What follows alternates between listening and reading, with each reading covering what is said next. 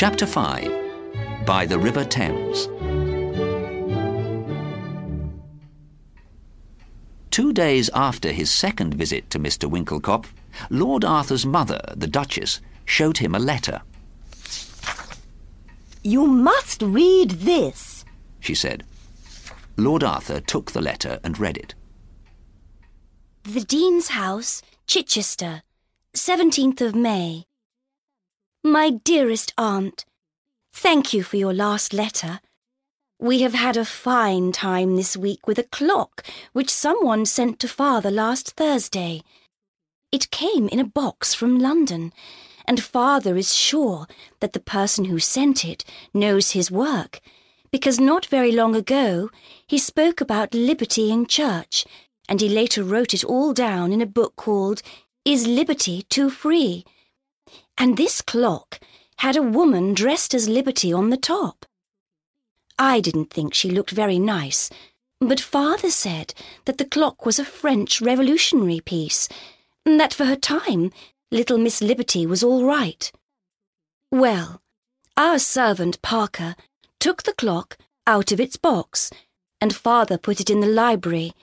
Then, on Friday at twelve o'clock, we were all sitting in the library when the clock whirred and exploded. Some smoke came out from under Miss Liberty, and she fell off and broke her nose on the floor.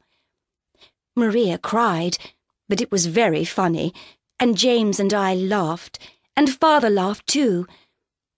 When we looked inside the clock, we saw that it was an alarm clock. You can turn it to any time, put some gunpowder in, and it explodes when you want. Father said that it couldn't stay in the library because it was too noisy, so James took it into the schoolroom, and he now does nothing but make it whir and explode all day long. Do you think that Arthur would like one of these clocks for his wedding present? Perhaps they are in all the shops in London these days. Father is sure that they will sell well, for they show that liberty can't be on top forever and must fall down.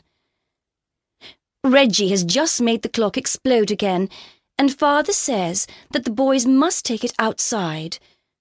I don't think he likes it very much now. But he is happy that people read his books, and the clock is very cleverly made. Father sends his love, and James, Reggie, and Maria send their love too. Lots of love, dear aunt, from your niece, Jane Percy. Lord Arthur looked sad after reading the letter, and his mother laughed.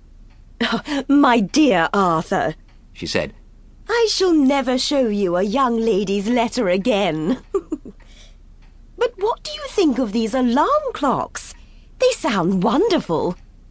I don't think they're so wonderful. said Lord Arthur with a sad smile. And he left the room.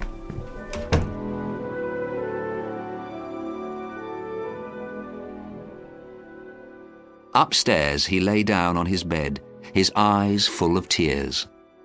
I've tried twice, but I still haven't murdered anybody. I must tell Sybil that I can't marry her. he thought. He knew that it would hurt her, but with time she would forget him. For himself, all he wanted was to die.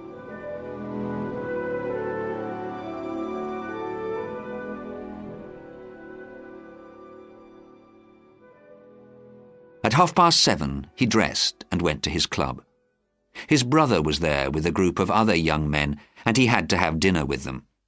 He listened to their stories and conversation without interest, and after coffee he left the club. When he walked past the front desk on his way out, they gave him a letter. It was from Mr. Winckelkopf, and it asked him to come to Bales Court the next day. He promised to show him an umbrella bomb that exploded when you opened it. The latest thing from Geneva. Lord Arthur threw the letter away.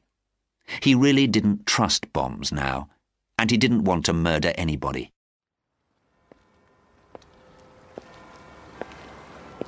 He walked down to the River Thames and sat by a bridge looking out at the dark waters of the Thames below him for hours.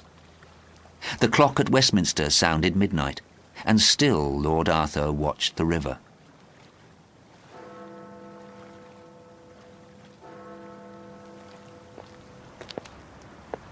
At two o'clock he got up and began to walk east. Everything looked strange in the moonlight, a picture of black and silver. Then suddenly he saw a man in front of him looking over the wall down into the river. The man looked up, and Lord Arthur saw his face under the streetlight. It was Mr. Podgers, the palmist. A clever idea came to Lord Arthur. He walked silently up behind Mr. Podgers, took him by the legs, and pushed him over the wall and down into the Thames. Oh,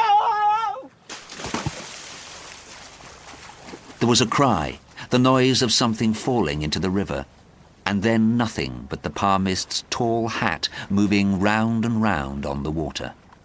Then that too went down.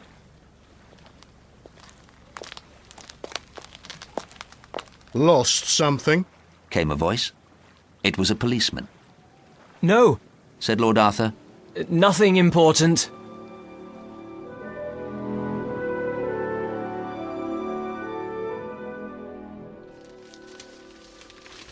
Two days later, he read the news in the evening newspaper. Famous palmist dies in Thames. Yesterday morning at seven o'clock, a guest from the Ship Hotel found the body of Septimus Podgers, the famous palmist, by the River Thames. The palmist's friends feel sure that he killed himself because he was working too hard. Lord Arthur ran out of his club with the paper in his hand and went to Sybil's house. My dearest, let's have our wedding tomorrow. He cried. But Arthur, my dress isn't ready yet. She laughed. Three weeks later, the Dean of Chichester married them in St. Peter's Church, and the best people came to the wedding.